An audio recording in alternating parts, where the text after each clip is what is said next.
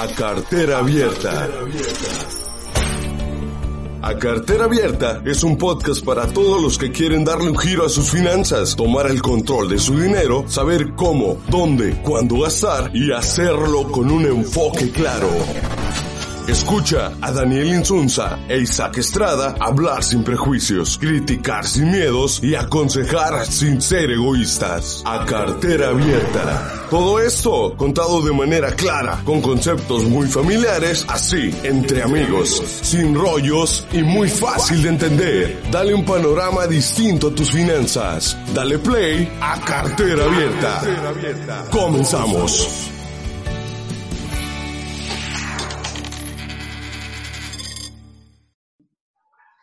Bienvenidos a este episodio número 14. Los saluda Daniel Insunza y nos encontramos aquí de nuevo en su podcast A Cartera Abierta, donde mi amigo Isaac y yo pues vamos a seguir hablando relajadamente sobre finanzas. Isaac, ¿cómo estás el día de hoy?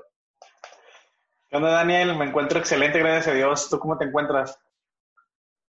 Muy bien, también aquí ya listo para comenzar a compartir un poco de este tema que vamos a hablar el día de hoy, Isaac. Sí, nuestro episodio número 14, que es sobre un tema que nos habían estado pidiendo mucho, un tema que parecía que le estamos dando un poco de largas, pero la verdad es que estamos preparando esta parte de, de las grabaciones que muy pronto van a ser en vivo también para tener una interacción y tener más dinámica con, con las personas que nos hacen el honor de escucharnos. Este tema es de cómo generar ingresos en estos tiempos del COVID-19 y lo vamos a complementar con otra serie de grabaciones que van a ser sobre oportunidades de inversión y de crecimiento también en estos tiempos de COVID y de los cambios económicos que se vienen, Daniel.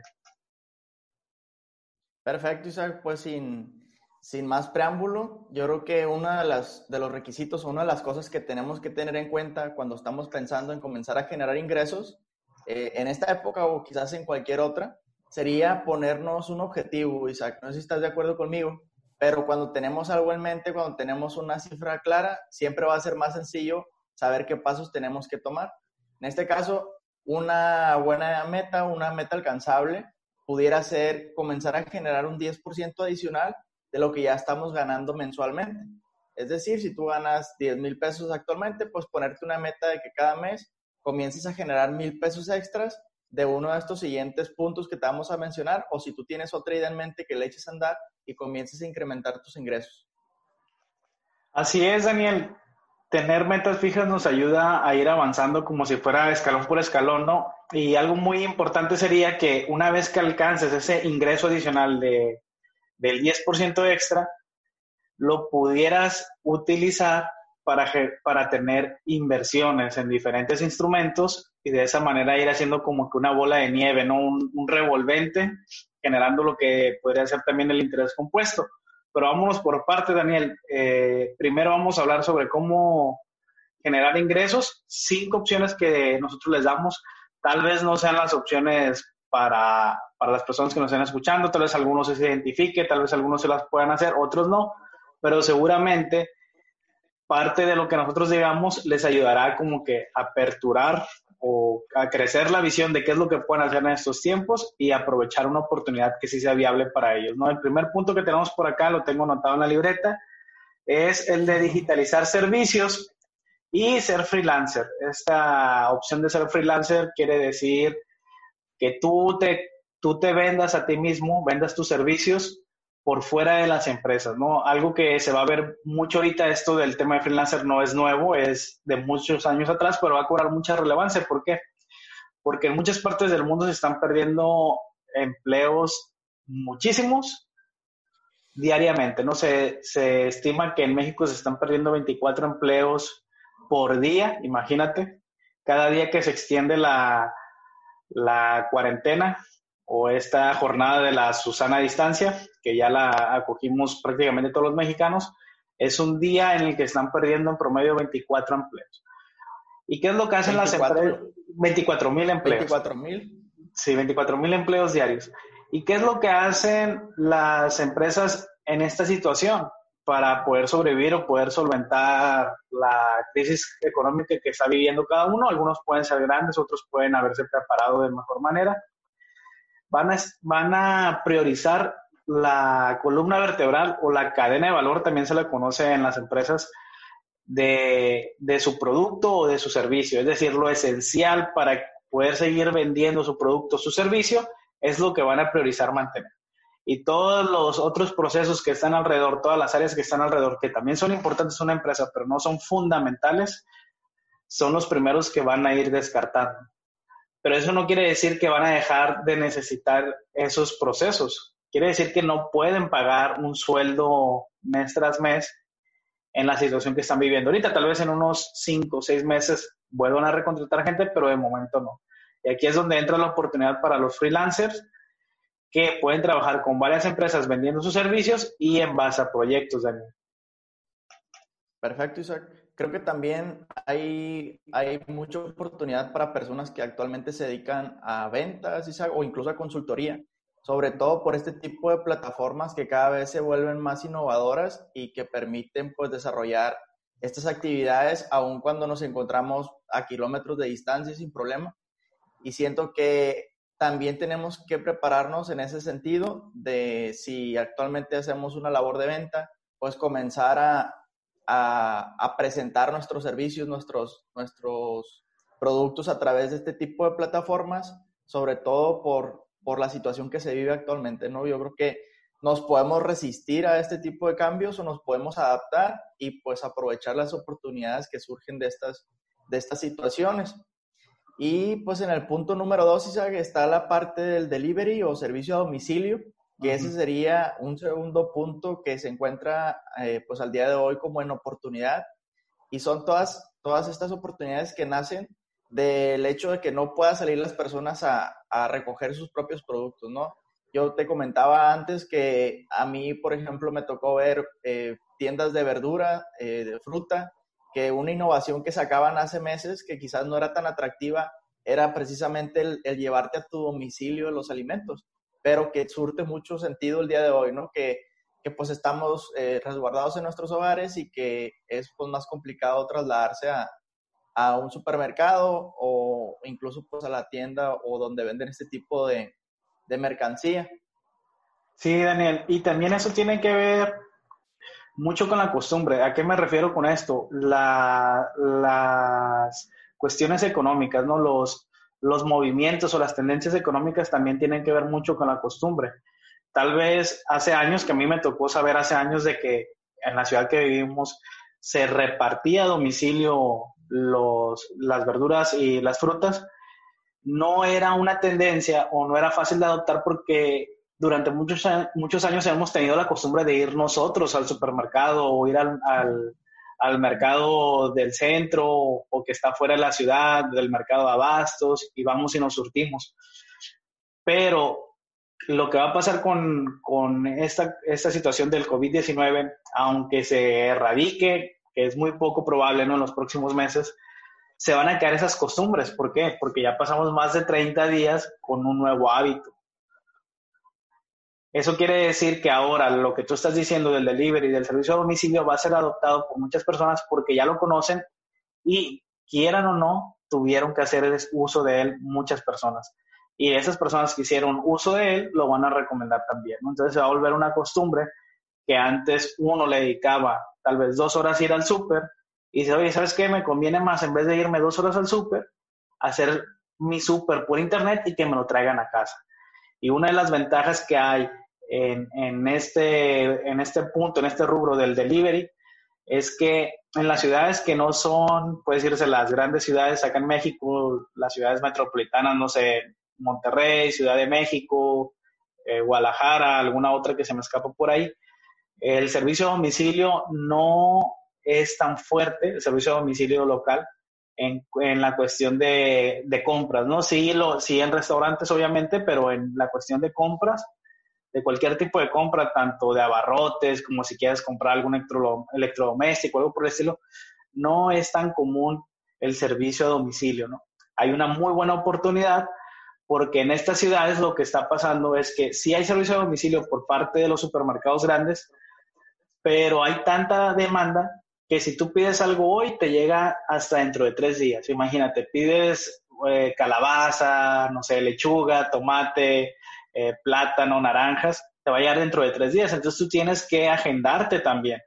¿Sabes qué? Antes de que se me acabe el mandado de la semana, tengo que estar pidiendo también el otro. Y es algo tedioso y a veces no es fácil de calcular, no sabes si un día te va, te va a agarrar el hambre a medianoche y te vas a acabar lo del día siguiente.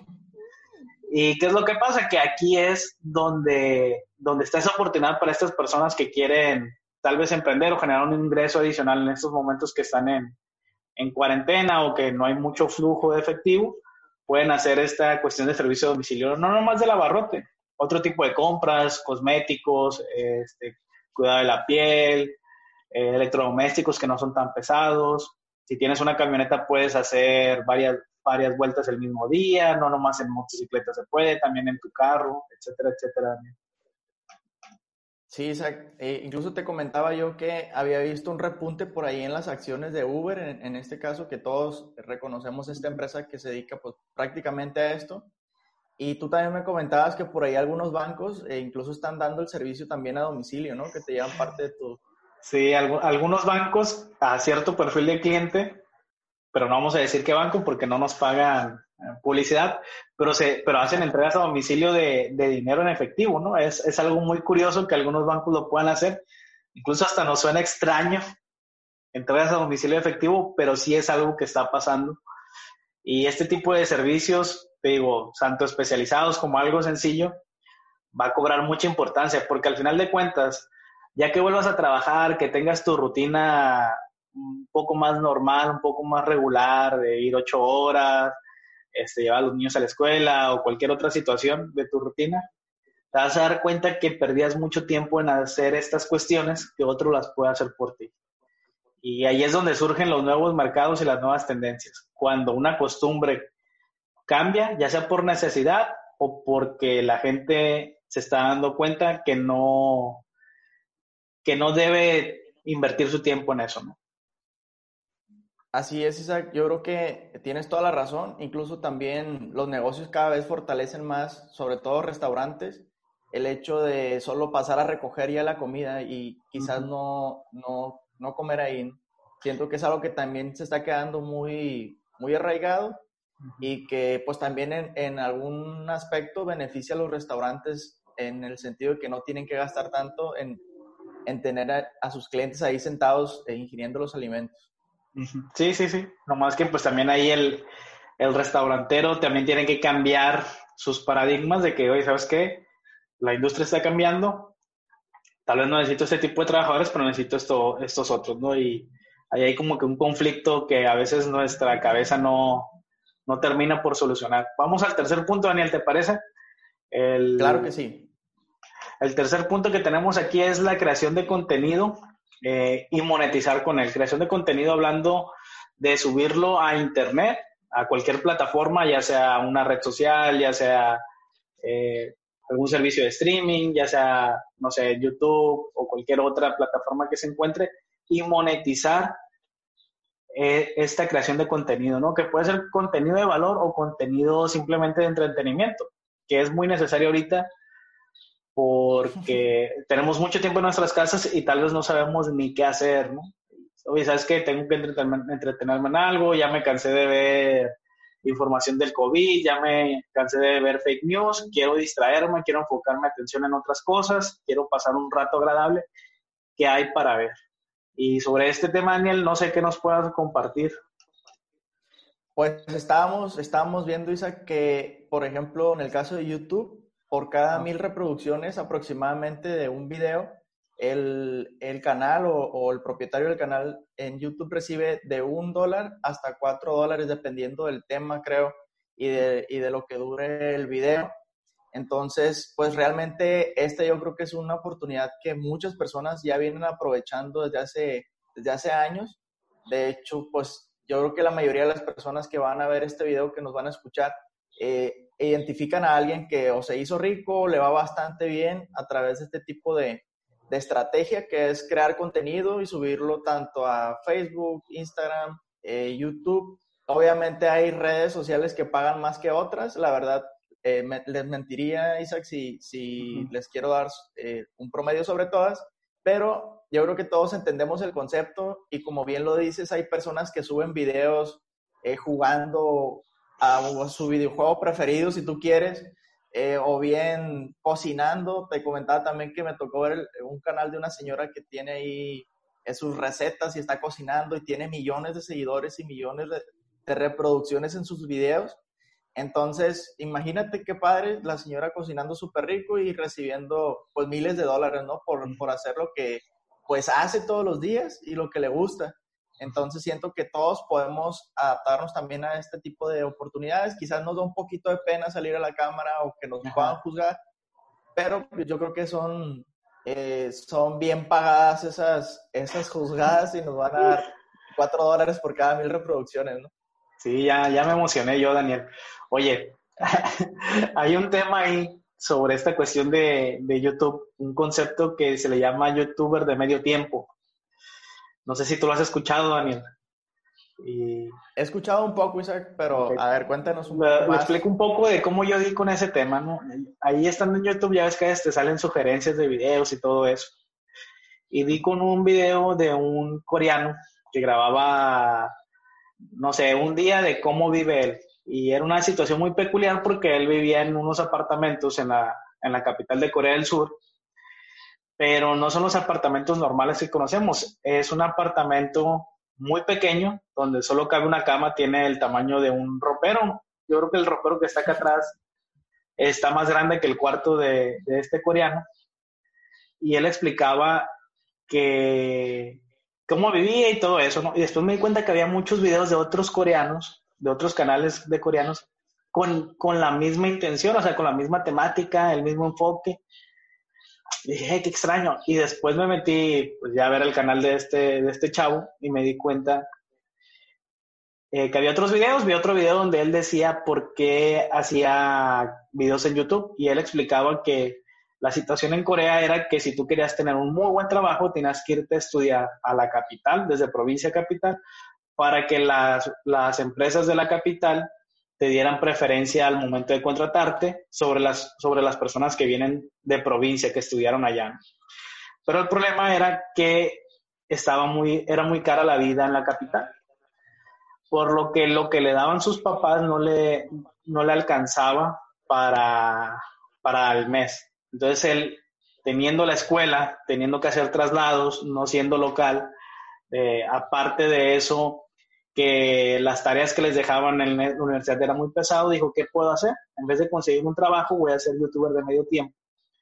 Y él no estaba buscando hacerse famoso, no estaba buscando ser el próximo influencer coreano, ni nada por el estilo.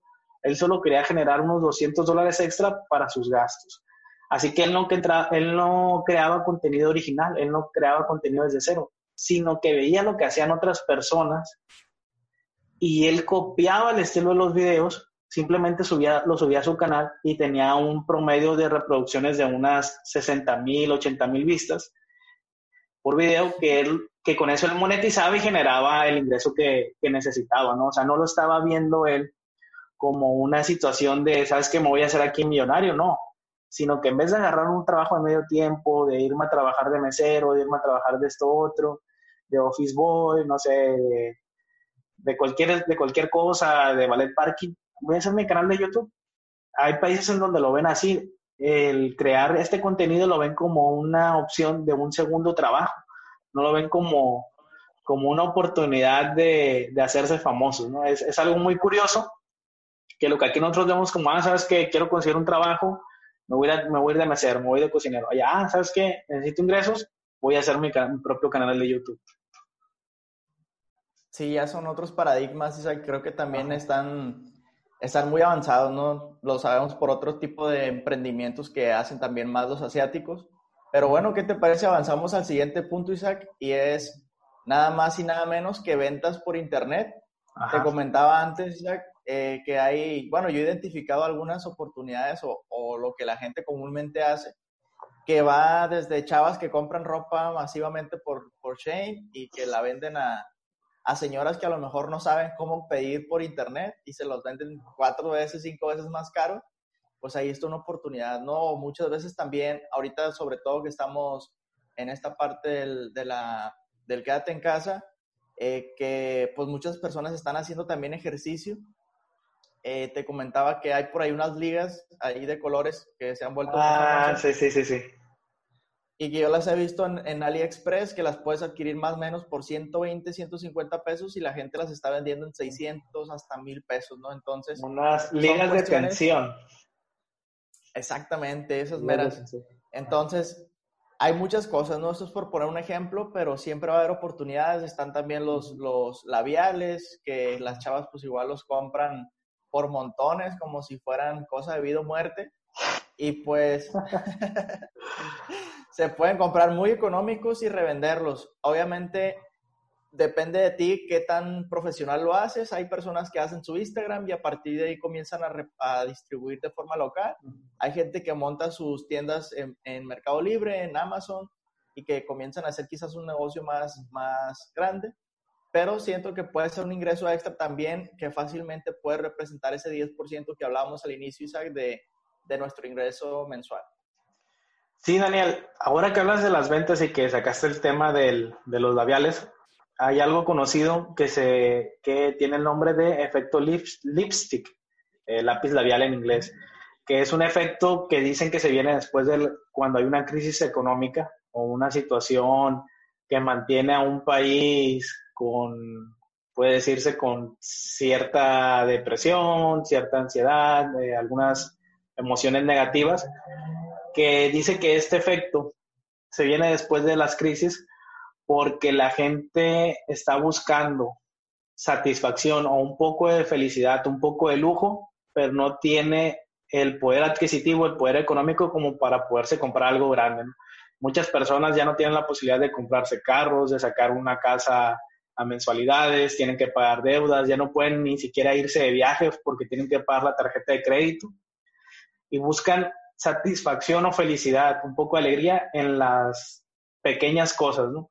Y aquí es donde viene el efecto lipstick, que se ha visto que en muchas otras crisis económicas la venta de labiales ha subido, pero no es solo de los labiales, sino todos esos pequeños artículos que generen un poco de felicidad, un poco de satisfacción. Por ejemplo, a mí me tocó también escuchar de un experto en finanzas que en, en tiempo de crisis el mercado de las golosinas, de los dulces, sube mucho cuando yo lo escuché me pareció muy tonto, porque dices tú, bueno, no son artículos de primera necesidad, ¿por qué la gente los va a estar comprando? No hay razón para hacerlo.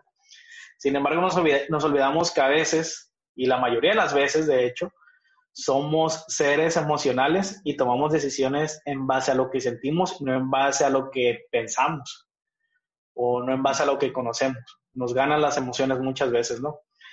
Y si tenemos esto en cuenta, ya nos hará sentido que muchas personas gasten en un poquito de satisfacción, un poquito de felicidad, ¿no? Comerme un dulce tal vez me tranquilice, tal vez este, genere ciertas reacciones químicas en mi cuerpo que hace que se me disminuya el estrés o lo oculte por un rato. lo mismo pasa con estos artículos de pequeños lujos, ¿no? Así que creo que para concluir esta parte de las ventas, yo añadiría que hay dos puntos muy importantes que se van a vender mucho los dos áreas que se van a vender mucho por Internet ahorita. Uno es la cuestión de estos artículos, los pequeños lujos que podamos conseguir, que nos den una sensación positiva. Y el otro es la cuestión de la salud, ¿no? Ahorita la gente está como que medio asustadas y también un poco más conscientes del valor de la salud y también todo lo que tenga que ver con la salud se va a empezar a vender mucho. Yo lo que recomendaría es que no se metan con con esta cuestión de los cubrebocas, del gel antibacterial, que no revendan. Ahorita hay, una, hay un, es un momento donde realmente se necesita que esos insumos lleguen a las personas indicadas y no que hagamos dinero con eso, ¿no? Pero algún suplemento, yo creo que va a ser muy bien recibido si, si se vende adecuadamente, ¿no? Sí, definitivamente, Isaac. Yo creo que es una, es una oportunidad más de las que hemos identificado y pues pasamos también al siguiente y último punto, Isaac, que es el tema de las inversiones. No sé si nos puedas hablar un poco más acerca de esto. Las inversiones. Lo primero a mí que me gustaría decir sobre las inversiones y por qué lo dejamos al último es que necesitas mucho dinero o necesitas algo de dinero de sobra. Puede ser no tanto, pero necesitas dinero que te sobre, dinero que no estés necesitando para poder entrar aquí, ¿no? No es una cuestión de que puedes invertir con otro elemento que no sea el dinero. La fuerza necesitas el dinero. No entra aquí tal vez de inicio tu capacidad física, eh, puede ser que sí tu capacidad mental, pero sobre todo la cuestión del dinero no es lo primero que debes de tener para poder invertir. Que te sobre algo para poder hacer uso de él. Y lo dejamos al último porque vamos a hacer varios videos sobre los, las diferentes herramientas e instrumentos de inversión que existen y lo que se acomoda para cada perfil de, persona, ¿no? No es lo mismo, por ejemplo, en el tuyo no invertimos en lo mismo, tenemos diferentes inversiones. Yo tengo amigos con los que me llevo mucho que también ellos invierten en otros instrumentos y aquí es una cuestión que se va adaptando a cómo es cada uno. No hay muchos instrumentos, hay unos más riesgosos que otros, hay unos muy conservadores, pero va dependiendo de cada quien. No hay hay dos tipos de instrumentos que se destacan o dos áreas de las inversiones, uno que es los de renta fija y los de renta variable. El de renta fija es muy sencillo, es algo periódico que siempre te lo está dando, ¿no? O sea, puede ser mes tras mes, cada seis meses, cada año, pero va a ser fijo, no se va a mover. Y los de renta variable, que aquí es donde hay una gama muy alta, una variedad muy alta de, de diferentes instrumentos que a veces te puede dar más, a veces te, te puede dar menos, incluso a veces puedes perder si no tienes el conocimiento necesario. Eh, ahí, Daniel, no sé si, si nos gustes compartir algunos elementos, algunos tipos, algunos instrumentos que existen o que conozcas, o algo para complementar lo que estoy diciendo. Sí, Isaac, pues eh, estoy completamente de acuerdo contigo en la parte de que sí se requiere algo de capital, se requiere también pues estar dispuesto a asumir ciertos riesgos, eso definitivamente. Eh, también comentar que, eh, que pues sí, esta, esta parte de las inversiones tiene dos caras, digamos que lo seguro, donde sabes cuánto es lo que vas a ganar, hay muchas opciones, desde tu banco te puede ofrecer opciones, siempre va a estar también la, la oferta de, de deuda gubernamental. Bueno, algo que me gustaría aclarar un poco es esta parte de instrumento, que es eso, es un concepto que se utiliza en el área de finanzas para llamar a una alternativa de inversión, ¿no? Es un instrumento de inversión. Entonces, los instrumentos de renta fija son eso que ya comentábamos, es algo que sabes cuánto vas a ganar. Algunos ejemplos puede ser un pagaré bancario, puede ser eh, CETES, que es un instrumento de, de, inversión en deuda de gobierno, o sea, les prestas a gobierno y te paga un promedio del 6% al año. ¿Por qué decimos que se necesita dinero? Porque, por ejemplo, si, tú, si tu meta es producir 600 mil pesos al año, pues mínimo necesitarías 10 millones de pesos invertidos en CETES. Entonces, sí. sí, es una buena lana, o sea, como para tener la parada ahí. Es verdad también que un empresario, una persona que sepa de negocios, a esos 10 millones en un año le puede sacar 100 veces más que lo que le pueda dar un instrumento de deuda. Pero eso son opciones que hay para personas que quizás no tienen el conocimiento, eh, tienen ese dinero y no saben qué hacer con él y pueden ir aprendiendo sobre otro tipo de inversiones eh, mientras ganan un rendimiento bajo, pero de alguna forma más segura, ¿no? Y ya los instrumentos de... Oye, Daniel, nomás que no se nos asusten las personas que nos van a ver o escuchar, que necesitas esa cantidad para invertir, invertir ¿no? Ah, Incluso en CETES puedes invertir de 100 pesos, pero sí tiene que ser dinero que te sobre, que no, que no lo estés contemplando, pues porque puedes incluso llegar a perderlo o lo puedes tener parado durante un tiempo y no vas a hacer uso de ese dinero. Sí, definitivamente, Isaac. Y la otra parte de la renta variable, pues aún más, eh, o sea, es un poco más riesgosa. También se puede invertir desde 100 pesos en diferentes casas de bolsa que se encuentran en línea actualmente, pero definitivamente ahí sí se requiere más conocimiento, obviamente tienes que tener ese dinero disponible incluso con la mentalidad de que puede no regresar y es algo que quizás pues podemos contrastar un poco más ya en los siguientes episodios, Isaac, para que las personas vayan comprendiendo mejor cómo funcionan y qué opciones se adecúan más para ellos. Oye, Daniel, ¿te parece si enlistamos mínimamente algunos instrumentos que vamos a estar hablando? Yo digo algunos y tú me, tú me complementas si, si, nos, si se me pasa alguno, ¿no? Para que la gente tenga una perspectiva de qué es lo que vamos a hablar en los siguientes episodios. ¿Te parece que podamos hablar de acciones, que ahorita bien decías que lo podemos hacer por medio de las casas de bolsa.